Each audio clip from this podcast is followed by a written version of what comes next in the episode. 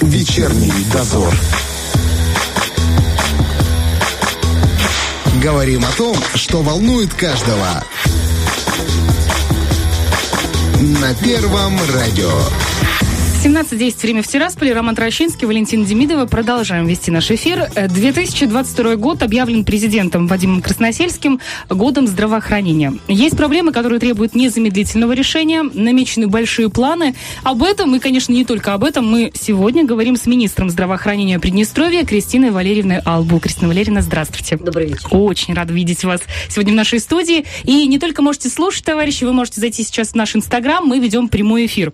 Если я не ошибаюсь, что э, это уже третий год, который связан с Министерством здравоохранения за последние несколько лет, э, который вот действительно э, делает акцент на э, проблемы в нашей, вот в этой, в этой зоне. Это потому что проблем много? Или же, э, или же почему? В условиях пандемии просто акцент Говорите, говорите, это мы. В условиях пандемии просто акцент делается в основном на Министерстве здравоохранения и на подведомственных ему лечебно-профилактических учреждениях. Ну и постоянно на слуху и борьба с коронавирусом одним из, э, скажем так, активных участников в борьбе с коронавирусом являются медицинские работники. Поэтому система здравоохранения на слуху действительно последние несколько лет. Мне еще кажется, что коронавирус во многом не дает возможности решить те задачи, которые хотелось бы решить как можно быстрее. Да, темпы, конечно, у нас снизились, что касается решения тех проблем, которые были, которые существуют, но мы двигаемся вперед. То есть у нас сейчас не только борьба с коронавирусом, мы продолжаем ту работу, которую мы планировали ранее, которую мы поставили задачи в этом году перед собой. Поэтому мы пытаемся реализовывать и набираем оборот. На этот год, 2022, какие планы уже намечены, что будет реализовываться? Планов достаточно много. Поставлены задачи президентом Приднестровской Молдавской Республики и правительством. Есть планы, которые мы сами для себя наметили, то есть Министерство здравоохранения. Мы планируем в этом году сформировать единую информационную систему здравоохранения или электронного документа оборота. Э, это так называемая электронная регистратура, это пилотный проект, который мы хотим в этом году э, реализовать на базе поликлиник города Тирасполя уже в последующем, когда этот проект э, будет уже, скажем так, разработан и покажет свою эффективность, мы уже перейдем на другие районы и другие э, больницы и поликлиники в том числе. То есть можно будет не дозваниваться с 8 утра, а будет просто записаться, найти. да. Можно будет просто записаться в интернете, и это будет удобно и для наших граждан, и для медицинских работников. Мы снизим нагрузку на регистратуру, это очень важно. Потому что здесь мы говорим о доступности медицинской помощи. Мы планируем в этом году открыть кардиологический диагностический центр для оказания неотложной помощи нашим пациентам. Как вы знаете, мы с 2019 года всех пациентов с острым, с острым коронарным синдромом направляем в Кишинев, в клинике uh-huh, Кишинева, uh-huh. которая оказывает медицинскую помощь нашим пациентам. А теперь это будет доступно, это будет здесь, на месте, на базе Республиканской клинической больницы. И у нас период ожидания или вот транспортировки, он будет достаточно короткий, то есть максимально Каменка сможет угу. заехать, доехать скорая за два часа к республиканской клинической больнице, где будет реализована и оказана медицинская помощь. То есть это стентирование и коронарография. Но ведь э, кардиоцентр это что-то очень-очень-очень дорогое. Вот сразу такое да, ощущение. Да. Это выше, высшего класса пилотажа специалисты. Это должно быть большая, большой опыт у людей. Как вот с этим будете справляться? Мы сейчас уже работаем в этом направлении. Наши специалисты обучаются сейчас э, в Кишиневе, э, в клинике, и обучают их достаточно опытные специалисты, которые работают уже на протяжении нескольких, нескольких лет э, с нашими пациентами, оказывают высокотехнологичную медицинскую помощь. Специалистов мы обучаем. Сейчас проводятся строительно-монтажные работы, то есть ремонт помещений, где будет развернут данный кардиологический центр. В РКБ, да? В РКБ, да. Инвесторам проводится закупка оборудования, которое будет в последующем поставлено на территорию нашей республики. Его будет и сразу это достаточно? оборудование будет, а, да, его будет достаточно, потому что это оборудование а, предполагает и не только проведение коронарографии, но и стентирование. Мы предполагаем на территории нашей республики уже оказывать и ту помощь, которая ну, предполагают не только острый коронарный синдром, uh-huh. но и замену кардиостимуляторов, Ух замена клапанов. То есть то, что мы сделали в прошлом году, мы расширили перечень категорий, которых мы направляем за пределы, и планируем э, не направлять наших пациентов в Кишинев или за пределы другие страны, а сделать это все здесь на месте, в этом кардиологическом центре. Зачем платить туда, если можно сделать у себя хорошо да. и здорово? Да. А что касается специалистов, э, их хватает? Потому что у нас, в принципе, я так понимаю, проблема с э, врачами. Кадровый дефицит, он есть, но мы постоянно проводим работу и в части переподготовки специалистов, врачей среднего медицинского персонала и повышения уровня квалификации сотрудников. Поэтому эта работа ведется постоянно на регулярной основе в Министерстве здравоохранения. Мы работаем в этом году и точно. За два года, несмотря на пандемию, мы провели достаточно много курсов повышения квалификации и переподготовки не только врачей, но и среднего медицинского персонала. И мы сейчас хотим сделать акцент на более узких профилях. Например, в этом году мы планируем направить на обучение наших специалистов, э, врачей-травматологов, которые уже с прошлого года, года проводят эндопротезирование тазобедренных суставов. Если вы помните, одна из задач, которая была поставлена президентов, это президентом, это начало проведения эндопротезирования коленных суставов. Да, да. Мы своих специалистов в два этапа направим в Российскую Федерацию для их обучения, повышения, повышения квалификации в части эндопротезирования коленных суставов. Мы направим на обучение наших нейрохирургов, которые тоже повысят свой уровень знаний, свою квалификацию, наберутся опытов у наших э, коллег, uh-huh, Российской uh-huh. Федерации в Приволжском институте, с которым у нас заключен договор. Мне кажется, что если будет возможность работать здесь кардиохирургом, э, врачом, э, который сможет тоже, нейрохирургом, да, это ведь еще и повышает на самом деле очень серьезно престиж, у, престиж, престиж и самооценку врачей. Да, да, да. То есть я, например, э, учась в университете, общалась со студентами-медиками, и кто-то говорил, я хочу стать кардиохирургом, я хочу... И ты понимаешь, что он говорит, я не могу здесь этим, этим заниматься, потому что здесь просто этого нет. И ты понимаешь, что вот оно, вот оно появляется, появляется. Мы делаем все возможное, чтобы медицина а, была на другом уровне, на более современном, это раз, а, чтобы оказывалась достойная качественная медицинская помощь, высокотехнологичная медицинская помощь, которая раньше не оказывалась на территории нашей республики, и постепенно то есть э, не сразу все, а все-таки по определенным направлениям мы набираем обороты. И прошлый год был достаточно показательный. Мы очень долго шли к эндопротезированию тазобедренных суставов. Uh-huh. И благодаря тем специалистам, которые были обучены еще в 2019 году и были закуплены протезы, мы в прошлом году смогли это сделать. И более 10 пациентов э, им посчастливилось, им провели эту операцию, и сейчас эти пациенты выписаны могут ходить Все в порядке, без боли и того дискомфорта, который они чувствовали до сих пор. И они это сделали здесь у нас? Да. Да, это самый важный момент. Слышите, какая гордость в голосе министра. Э, я знаю, что в задачах президентах также стоит эм, программа реабилитации после ковида. Э, для начала, что, с чем чаще всего сталкиваются именно наши граждане, э, вот с какими запросами для восстановления? Ну, программа реабилитации, она действительно предполагает реабилитацию наших пациентов. Особенно это касается тех пациентов, которые тяжело перенесли коронавирусную инфекцию, которые получали лечение в условиях реанимации, которые mm-hmm. были на ИВЛ. Вы помните ту задачу, которую поставил президент, что именно вот эта категория должна была быть в первую очередь охвачена реабилитацией. Но реабилитация, она не предполагает только санаторно-курортное лечение.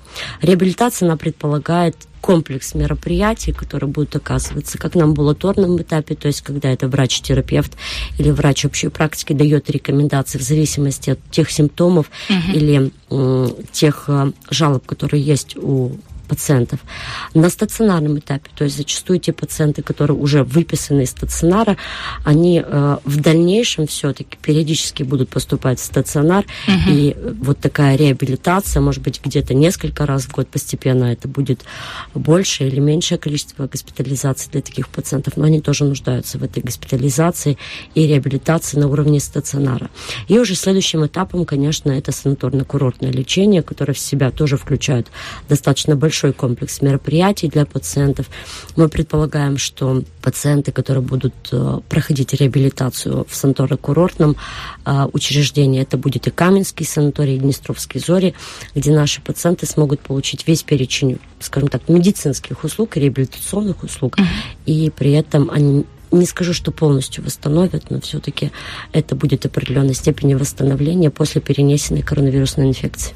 А какие могут быть симптомы или вот что... что показания? Да, показания, показания к тому, именно, что... Да, к тому. Э, я скажу, что к санаторно-курортному лечению больше противопоказаний, чем показаний. Э, действительно, очень много противопоказаний, которые прописали наши специалисты для проведения этой реабилитации в санаторном курортном лечении. Э, поэтому мы это все отразили в том приказе, который мы разработали. У наших пациентов очень много есть жалоб или симптомов, которые у них остались после коронавирусной инфекции. Многие отмечают ту же усталость, которая и слабость, которая у них остается угу. на протяжении да, длительного да. времени. Та же одышка в зависимости да. от степени поражения легочной ткани. Да, перечисляет свои Он не знает свои, да. Поэтому есть действительно много симптомов, их всех сейчас не озвучишь, потому что их действительно много. У каждого пациента еще это индивидуально. Но Наши специалисты постарались отразить основные противопоказания для проведения реабилитации. И мы все это в разработанном приказе отразили, и сейчас наши специалисты уже при направлении на санаторное курортное лечение будут э, руководствоваться именно этим приказом. Мы взяли за основу опыт и Российской Федерации, и опыт других стран постсоветского пространства, которые э, также э, начали работать вот по направлению реабилитации постковидных пациентов. Но все это будет уже в этом году? Да, будет в этом году. Сумма заложена на этот год в республиканский бюджет, угу. и наши пациенты смогут получить эту услугу в этом году. То есть а, это работает так, что а, специалист, который ведет больного, он определяет, что ему нужна эта реабилитация. Да. Он именно решает. То есть больной не может сам сказать, я там плохо себя чувствую, направьте меня в санаторий. Больной может прийти к врачу и сказать, что он, вот он был в реанимации, ага. он получал лечение, он выписан, но чувствует он себя себя плохо. Он Все, я говорит о своих жалобах. Угу. Он все-таки основывается Понятно. на своем самочувствии. И от эти, эти жалобы являются основанием для того, чтобы врач принимал решение, да. необходима ли здесь реабилитация или нет. Конечно же, основная доля при отсутствии противопоказаний она будет направлена. Мы сделали такие расчеты на, по, по пациентам, которые были в реанимации 20-21 угу. год. Постараемся по максимуму охватить их в этом году. Часть операции будет проводиться на территории Приднестровья, а часть, я так понимаю, все-таки будет сохраняться вариант, когда мы направляем а, больных э, на лечение за рубеж. Какие-то да. категории сохраняются, кто на этом может Мы в постановлении правительства 178 не исключали ни одну категорию пациентов. Если вы помните, мы на протяжении 2020-2021 года только расширяем угу. эти категории граждан, которых мы направляем на лечение за пределы. Действительно, всех пациентов с сердечной патологией мы будем оставлять здесь у нас, на территории республики, опять же, если мы будем проводить и оказывать медицинскую помощь именно по этой нозологии, угу. то есть по этому заболеванию. И если это будет сердечная патология, которую не смогут оказать в нашем кардиологическом центре, такие пациенты все равно будут направлены за пределы. В программе остались граждане с онкопатологией. Это граждане, э, которые нуждаются в реабилитации. Это дети до 18 лет и 2 года после 18 лет эту угу. реабилитацию. Это дети до 18 лет. Это категории много, категории, да? которые э, категории граждан, у которых есть образование головного мозга и спинного угу. мозга, и есть э, категории как э, экстракорпоральное оплодотворение, которое мы также проводим uh-huh. на территории Республики Молдова. То есть категории, э, категорий достаточно много, и мы постоянно эти категории, я же говорю, расширяем. Uh-huh. Поэтому uh-huh. это основные такие категории, но в постановлении правительства их больше, и можно с ними ознакомиться и на сайте Минздрава, и на сайте правительства.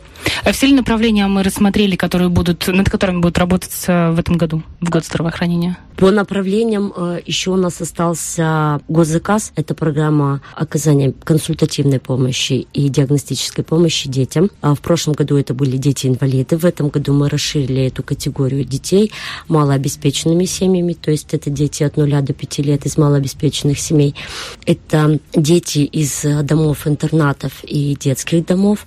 И еще одна категория детей – А я правильно понимаю, что это как раз те самые дети, которые, точнее, тот самый вариант, когда можно будет обратиться к платным специалистам, вот этим категориям? Специалисты э, Терамеда оказывают консультативную помощь и не только в медицинском центре Терамед, но и выезжая в районы. То есть, если мы говорим о детских домах и интернатах, они выезжают на место и осматривают и при необходимости обследуют детей на местах. Если мы говорим о детях-инвалидах и о детях из малообеспеченных семей, то мы организуем дни выезда выездов наших бригад по э, районным центральным больницам. А мы формируем этот график на несколько uh-huh. месяцев вперед, и уже там граждане без выезда с детьми в медицинский центр Терамед, а, им оказывается помощь консультативная и диагностическая угу. на базе этих лечебных учреждений. А если вдруг, например, человек нас слушает, что-то недопонял, я так понимаю, он может позвонить на горячую линию и уточнить эти вопросы? Да, и горячая линия Минздрава, и есть приказы, которые опубликованы на сайте Минюста, поэтому они всегда смогут ознакомиться со всем этим перечнем. Интернет вам в помощь, товарищи. Да. А, прямо сейчас мы сделаем небольшой перерыв, и впереди у нас очень много еще вопросов для обсуждения. Не переключайтесь. Вечерний дозор. Кристина Валерьевна Албул, министр здравоохранения Приднестровья, сегодня у нас в гостях. Ну и говоря, сегодня, в принципе, нельзя обойти тему коронавируса, хочешь не хочешь, в любом случае поговорим. А, я правильно понимаю, что сейчас заболеваемость Приднестровья потихонечку пошла на нет? Или это просто кажется? Действительно пошла на нет. Мы отмечаем за последнюю неделю снижение на 22% в части эпидемиологической ситуации по коронавирусной инфекции. Надеемся, что и в дальнейшем ситуация будет улучшаться, и все-таки мы будем сокращать инфекционные госпиталя, нагрузка будет меньше, как на стационар, так и на амбулаторную службу.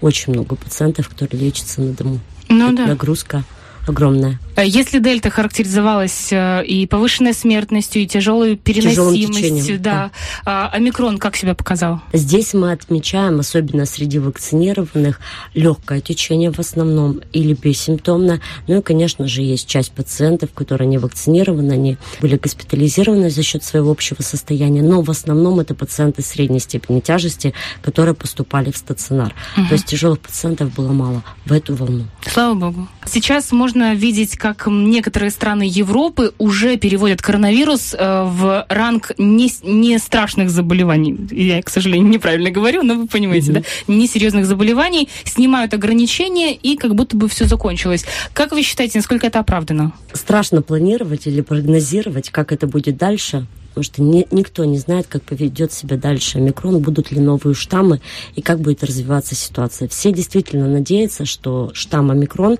он вытеснит другие штаммы, и это уже будет как грипп, да, такой uh-huh, вот uh-huh. осенне-зимний период или осенне-весенний период, когда ухудшается эпидемиологическая ситуация, но при этом присутствует вакцинация, есть карантинные меры, но таких строгих ограничений не будет. Поэтому все, конечно, на это надеются, но как это будет дальше, пока еще рано судить. Нам бы сейчас пережить эту волну.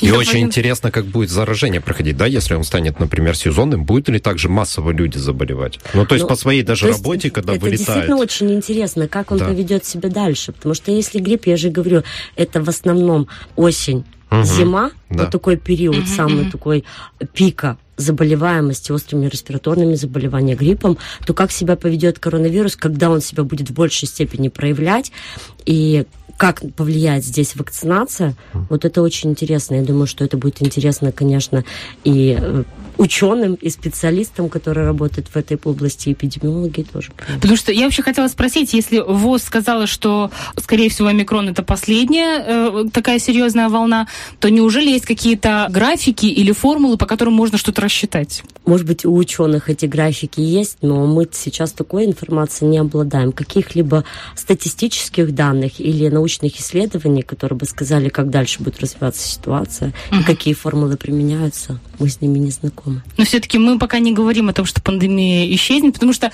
а, в обществе ты когда разговариваешь, а, ну там уже сказали, что омикрон все, э, что коронавирус все, и ты думаешь, подождите, не спешим. Да, рано. Не спешим. Рано, несмотря на то, что омикрон э, проходит или протекает в более легкой форме, все равно не забываем, что карантинные мероприятия никто не отменял. И только благодаря этим ограничениям, которые они есть, и которые вводятся, э, нет такого всплеска заболеваемости на территории нашей республики. Даже 1300 в сутки, которых мы выявляли, это много. много. Но если бы не было ограничений, их было бы намного больше. Можно было бы эту цифру увеличить в два раза как минимум. Как минимум, да. да. А что касается вакцинации, а, вы сами привились? Конечно. Давно? В 2021 году. Вот так вот. А какую, если не секрет, выбрали вакцину? Почему? Те, которые были в наличии. Но выбрала просто видя, какую наибольшую для себя определяют э, uh-huh. врачи. Uh-huh. Только uh-huh. на основании этого. Uh-huh. Да, будучи сама врачом, ты понимаешь, что это надо, ты принимаешь для себя это решение, что ты вакцинируешься. Но какой вакцины, если честно, это и было не принципиально.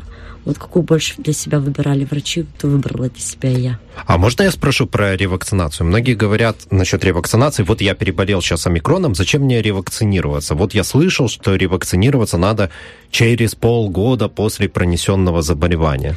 Кстати, есть такие рекомендации только по отношению к спутнику. Спутник пишет, что э, производители, имею да. заявляют, что спутником э, необходимо вакцинироваться или ревакцинироваться через полгода после болезни. Угу. Что говорят рекомендации ВОЗ? Рекомендации ВОЗ говорят о том, что ты можешь провакцинироваться через две недели после получения отрицательного результата после болезни. Поэтому Наверное, главное, чтобы не было можно спокойно, да, можно спокойно идти вакцинироваться или ревакцинироваться. Да, Это не навредит болезни. организму? Не навредит. То есть можно... Да.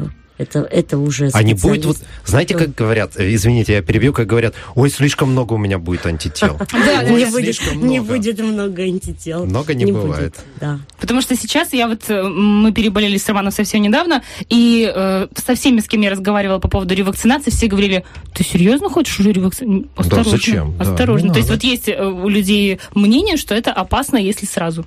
Это не опасно. Это мнение, оно складывается, потому что, конечно, уже у нас есть э, много в интернете злостных антипрививочников. Очень много, очень. Поэтому э, никого мы не заставляем вакцинироваться. Это основное, конечно, э, ну, правило или, скажем так, вот решение о вакцинации, оно должно приниматься самостоятельно и это должен быть осознанный шаг каждого гражданина, поэтому мы никогда не говорили о принудительной вакцинации. Она должна быть добровольной. Поэтому э, здесь каждый принимает для себя решение на основании чего-либо, или прочитав интернет, или все-таки услышав специалистов. Ну вот если мы вспомним наши э, любимые кухонные разговоры, и ты в любом случае, ты с друзьями, с коллегами, ты все равно зацепляешь тему вакцинации, и начинается кто-то за, кто-то против. Э, были ли у вас такие разговоры? В вашем окружении? И если да, или, может быть, если не были, что бы вы сказали этому человеку? Как бы вы мотивировали? Потому что э, очень хочется доносить до людей, говорить, но вот не всегда получается. Я перестала в компаниях обсуждать тему здравоохранения вообще. Никогда не говорю свою, точки, тут свою точку зрения, не пытаюсь кого-то переубедить. Я же говорю, что я всегда надеюсь на осознанность каждого нашего гражданина, а когда в компании есть министр здравоохранения или просто доктор, всегда начинаются обсуждения, а, все, что касается медицины, здоровья, поэтому я стараюсь уйти от этих разговоров, и все-таки работа работой, а компания или семья это уже отдельно. Но есть работы. личный пример ваш. То есть уже неплохо. Да. То есть вы показали сами, что вы вакцинировались. Я и... вакцинировалась, потому да? что я переболела сначала коронавирусом, потом я вакцинировалась и ревакцинировалась уже тоже. И все родственники тоже. А процент вакцинированных в Приднестровье сейчас какой у нас? 30 процентов. Достаточно низкий. Процент низкий. Конечно, нам хотелось бы больше, нам хотелось бы охватить достаточно большое количество нашего населения, чтобы выработался коллективный иммунитет. 70% это наше все-таки стремление. Мы надеемся, что к этому мы придем но пытаемся агитировать. Вот смотрите, все-таки 30% это прям замечательный показатель того, что люди не совсем понимают Серьезно серьезность трасс, важность, не, ну не понимают. 30% это очень мало. Если мы посмотрим на графики стран мира, то мы вот прям совсем внизу находимся. Я объясню почему. Потому что многие страны мира ввели обязательную вакцинацию. Да. Или ввели такие ограничения, когда ты не можешь зайти в помещение или в общественное да. место без сертификата вакцинации или о справке о том, что ты перенес коронавирусную инфекцию. Как вы к этому Поэтому там процент есть достаточно высокий. Я, я только что сказала, что я за добровольную вакцинацию, поэтому не могу сказать, что вот я за требования такие жесткие. Угу, угу. Поэтому... А если мы, например, посмотрим, ну, это чисто угу. вот гипотетически, э, год, через два или через год, да, угу. у нас в мире, например, спадает ситуация, коронавирус переходит в разряд болезней, которые у нас сезонные, и э, с, предположим, ну да, у нас еще повысится в любом случае процент, но угу. предположим, он до 50%.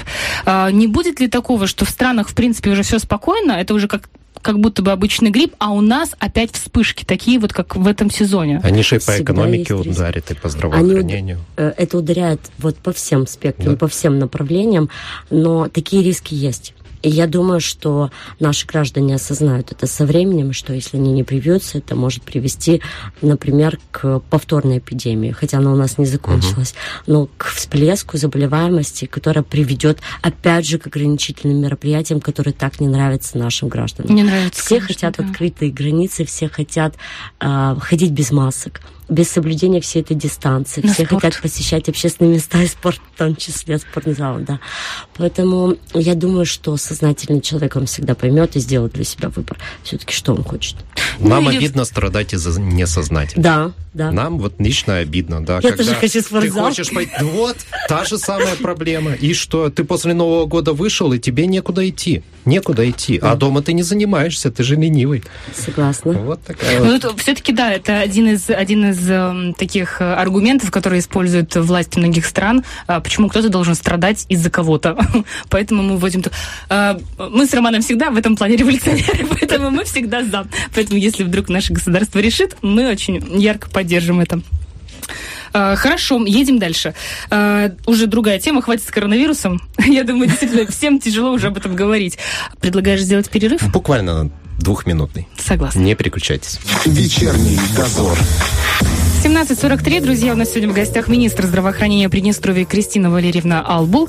И тема диспансеризации. Очень давно у нас в республике поднимается, обсуждается, обсуждается, но пока не было каких-то конкретных действий. Как я понимаю, что 22 год это опять же тот год, который, надеемся, даст хороший э, толчок. Хороший толчок.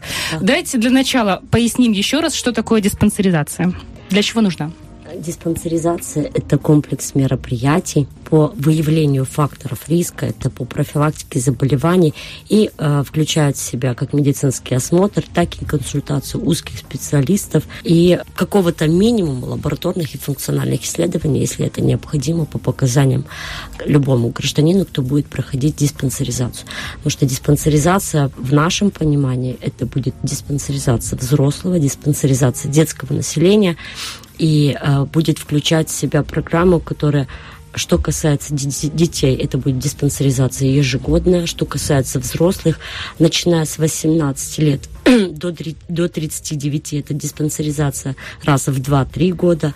А вот начиная с 40 лет, это основная группа риска, они будут проходить диспансеризацию ежегодно. То есть, по сути, это как медосмотр, который Да, только более широкий спектр э, медицинских э, услуг да? или специалистов будет э, угу. при диспансеризации. Это обязательно? Будет обязательно для Класс. всех. А как Класс. наказывать, если люди не пойдут? Ну, вот что касается мер, скажем так, дисциплинарного ага. характера да. или административного, здесь уже сложнее. Вот предусмотреть эти меры в законе или в другом нормативном акте, это, конечно, сложно. Я скажу, что каждый гражданин имеет, в принципе, право отказаться, конечно. Но, с другой стороны, если ты устраиваешься на работу, ты проходишь диспансеризацию ежегодно, то ты как сотрудник и работодатель уверен, что сотрудник угу. здоров, да, да, в данном случае. А вот если заболеет этот сотрудник, не прошел, не про, при этом не прошел диспансеризацию, это грозит чем? Длительным больничным листом, угу. это отрыв от производства данного сотрудника, то есть это влечет за угу. собой определенные затраты со стороны государства и на больничный, и плюс еще отсутствие его на работе, здесь страдает сам рабочий процесс. Поэтому есть много нюансов и споров вот при разработке этой программы, но мы все-таки будем настаивать на тотальной диспансеризации для всех граждан. Надо ответственность на работодателя повесить. Я вам скажу так, когда Это ты... было бы правильно. Да? Когда ты не сделал флюру, тебе выйдут весь плешь, если ты не сделаешь да. и не принесешь Флюра является тоже одной из мер профилактики. Э, когда за тобой следит начальство или там, не знаю, у нас отдел кадров, да, который да. действительно не даст тебе не сделать флюру, вот в таком случае, в любом случае будет сделано. Э, и я так понимаю, важность в том, что если ты выявишь заранее заболевание, то ты деньги не потратишь, ну, это еще экономия и на самом лечении. То есть, смотрите, если так говорить образно, у нас есть онкология, да, допустим, мы выявляем онкологию на ранней стадии, какие затраты будут у государства на ранней стадии? Здесь раз, больничный лист, определенный срок, два, это сам курс лечения какой он будет угу. по длительности и насколько он будет сложным как для пациента, так и для системы здравоохранения в целом. Запущенный случай – это риск летального исхода. Это раз. Это длительный больничный лист, это инвалидизация. Это два. И плюс сложный путь для пациента в части самого лечения. Это может быть хирургическое вмешательство, это может быть и хирургическое вмешательство, и химиотерапия, и куча-куча других мероприятий, или лечебных мероприятий, которые будут проводиться пациенту. Поэтому в данном случае для себя нужно понимать и сделать выбор. Все-таки ты хочешь э, выявить патологию, если она будет на ранней стадии, mm-hmm. или все-таки выявить запущенный процесс. Для медиков есть только одно – мы хотим заниматься в первую очередь профилактикой заболеваний, а не лечением всех этих заболеваний. Поэтому не говорю, что диспансеризация заработает за один год. Нет. Uh-huh. Конечно, это будет несколько лет, когда мы наработаем в первую очередь реестр всех пациентов, которые живут на территории нашей республики. Uh-huh. Это очень важный момент, да, да, да, когда да. каждая поликлиника, каждый врач будет знать все закрепленное за ним население, начиная от детей до самого взрослого. И он будет понимать, что он должен ребенка смотреть ежегодно, этого взрослого до 39 лет он посмотрит раз, два, три года, если у него нет жалоб, а после 40 он обязан ежегодно его осматривать и обследовать.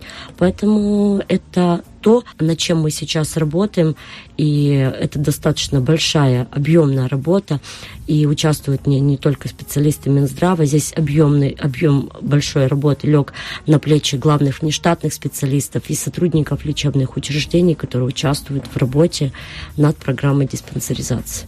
Э, я правильно понимаю, что здесь не просто составить списки, здесь еще и обучить сотрудников, потому что есть свои какие-то тонкости? Конечно. Здесь э, в программу будет включена и переподготовка кадров, что касается и участковых врачей-терапевтов, и врачей общей практики, и врачей-педиатров. Плюс э, в программе диспансеризации будут участвовать и узкие специалисты, которые угу. также на определенном этапе нужны будут, если у пациента будет выявлено какое-то заболевание или подозрение на то или иное заболевание. Поэтому здесь будет участвовать целая команда. И наше видение – это, конечно, открытие отдельных отделений – которые будут заниматься исключительно диспансеризацией на протяжении всего года. Потому что это объем Это раз. Мы должны разделить потоки работающих и неработающих граждан и э, составить графики, например, для удобства, для удобства работодателей, mm-hmm. работающих. Да, То есть вот это очень важно. Здесь будет большая объемная работа. Это будет э, работа совместная и Минздрава в частности, лечебных учреждений и работодателей, как предприятия, где есть трудовые коллективы, и которые должны быть здоровы для того, чтобы поднимать экономику нашего государства. Вопрос нехватки кадров как будете решать? Переподготовкой переподготовкой и молодыми специалистами, то есть теми врачами-ординаторами, которые в этом году будут распределены на первичную сеть. В следующем году мы будем э, нарабатывать э, то количество специалистов, которое нам необходимо для реализации этой программы. А что касается платно или бесплатно это все будет проходить? Потому что вы же говорите про узких специалистов, зачастую это какие-то определенные... Диспансеризация, она всегда предполагает под собой, мы изучали опыт Российской Федерации, Беларуси, диспансеризация во всех странах, она бесплатная. Мы не говорим, что каждый гражданин нашей республики пойдет к узкому специалисту.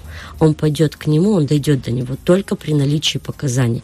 Есть у него, у доктора основания направить его, угу. будет направление, его направить к узкому специалисту. Если доктор, э, я имею в виду первичной сети, терапевт или врач общей практики, видит, что там нет оснований, то есть он видит лабораторные исследования, он осмотрел пациента, там нет оснований для направления, все, этот пациент остается на уровне поликлиники, угу. без осмотра узкого специалиста. А вот Э, я просто слышала, что как раз от 40 лет, да, люди постарше, пенсионного возраста, у них э, зачастую, им, им зачастую рекомендуют ежегодно проходить такие вещи, как колоноскопия, и вот чтобы исключить вот эти основные заболевания, кал которые... на скрытую кровь. Да. Есть да. кал на скрытую кровь, и сахар крови, и плюс холестерин. Будет, будут показатели определенные, угу, угу. по которым наши граждане будут сдавать, начиная с 40 лет, ежегодно эти анализы. Анализы. Поэтому этот перечень мы сейчас предусмотрели в программе госгарантий, и мы работаем, нам необходимо провести еще определенные расчеты, сколько это будет стоить для того, чтобы было выделено финансирование на реализацию этой программы и этих мероприятий. Но мы уже можем говорить, что это точно будет. Будет. Хорошо. Когда? Самое главное, когда. Когда? Сейчас специалисты работают, а, просто боимся что-то упустить. Мы пытаемся основательно изучить опыт Российской Федерации и Белоруссии, потому что это а, вот их программы, они настолько показательные, и они настолько они работают на протяжении нескольких лет, что нам просто грех не взять их опыт за основу. И если можно, буквально, я понимаю, что слишком большие объемы, но в любом случае, например, люди старшего возраста, э, на что стоит делать э, упор им, на что стоит обращать внимание э, с определенного возраста? На какие, может быть, заболевания, анализы? Ну, здесь, конечно, профилактика онкологических заболеваний. Это раз. Профилактика сердечно-сосудистых заболеваний. А, Здесь как раз это и легло в основу программы диспансеризации, потому что у нас самая большая смертность. На первом месте у нас сердечно-сосудистые заболевания и на втором месте онкология. Естественно, вот эти два основных направления, они легли в основу нашей программы. И те показатели лабораторных исследований, которые мы будем проводить, как я уже сказала, это общий анализ крови, мочи, сахар крови для выявления сахарного диабета, если он есть, скрытая кровь для определения рака кишечника, и плюс а, тот же туберкулез, если мы говорим о инфекционных заболеваниях. Э, То есть есть э, ряд холестерин, есть ряд параметров, которые мы определили для себя, и это будет являться основ- осно- основой и, в принципе, профилактикой. И не забывайте, товарищи, что можно пока подождать диспансеризацию, а до этого обратиться к терапевту в первую очередь, который и направит вас уже сейчас проверить свои данные, потому что выявил раньше вылечился до того, как все появилось. У нас времени, к сожалению, остается совсем немного, и все-таки под конец хотелось бы вернуться к теме вакцинации, потому что она, как мне кажется, для нашей республики сейчас крайне важна. И есть люди, которые продолжают говорить, вот пусть они сначала на себе эту вакцину испробуют, а потом уже когда-нибудь я привью, а может быть и не привьюсь вовсе. И все-таки, что бы вы сказали таким гражданам, которые не доверяют, не хотят, боятся, каким образом их можно было бы все-таки? Скажу, что на сегодняшний день, вот работая два года в условиях пандемии, специалисты пишут, говорят о том, что вакцинация является основной мерой профилактики коронавирусной инфекции. Поэтому нам все равно необходимо вакцинироваться против коронавирусной инфекции. И несмотря на то, вакцинирован ты, не вакцинирован, необходимо соблюдать и карантинные мероприятия или те ограничения, которые определены э, специалистами. Это и ношение масок, и дистанция, и обработка рук. Об этом не нужно забывать. Ну и, друзья, не забывайте, что вы сейчас в студии находятся все люди, которые прошли вакцинацию, остались живы, заметьте. Или вакцинация тоже. Или вакцинация, ну мы вот сейчас скоро пойдем в любом случае. Вот, но остались живы, рога не выросли, э, на хвост тоже. Все в порядке, приходите обязательно. Э, Кристина Валерьевна, спасибо большое, что нашли время. Знаем, что человек очень занятой. Э, Хорошего вам этого года, успешного, чтобы все получилось реализовать и чтобы все планы, вот, и даже больше, немножечко сверху, все выполнилось. Спасибо огромное. А какой Спасибо. самый главный, кстати, проект в годе здравоохранения? Самое На главное, ваш, В на вашем ваше фокусе. мнение. в Да. моем все, потому что для нас Не-не-не, важны вот- все направления. Но все-таки одного ребенка мы любим больше.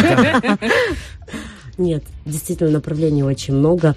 Я за качество оказания медицинской помощи. Я, конечно, всегда болею за детей, это просто. Это самое главное наше а, счастье. Поэтому, конечно, что касается оказания медицинской помощи детскому населению, это все. Здесь э, мы работаем всегда, днем и ночью. Поэтому для меня, конечно, основное направление это оказание детской помощи детскому населению. Тут это основное.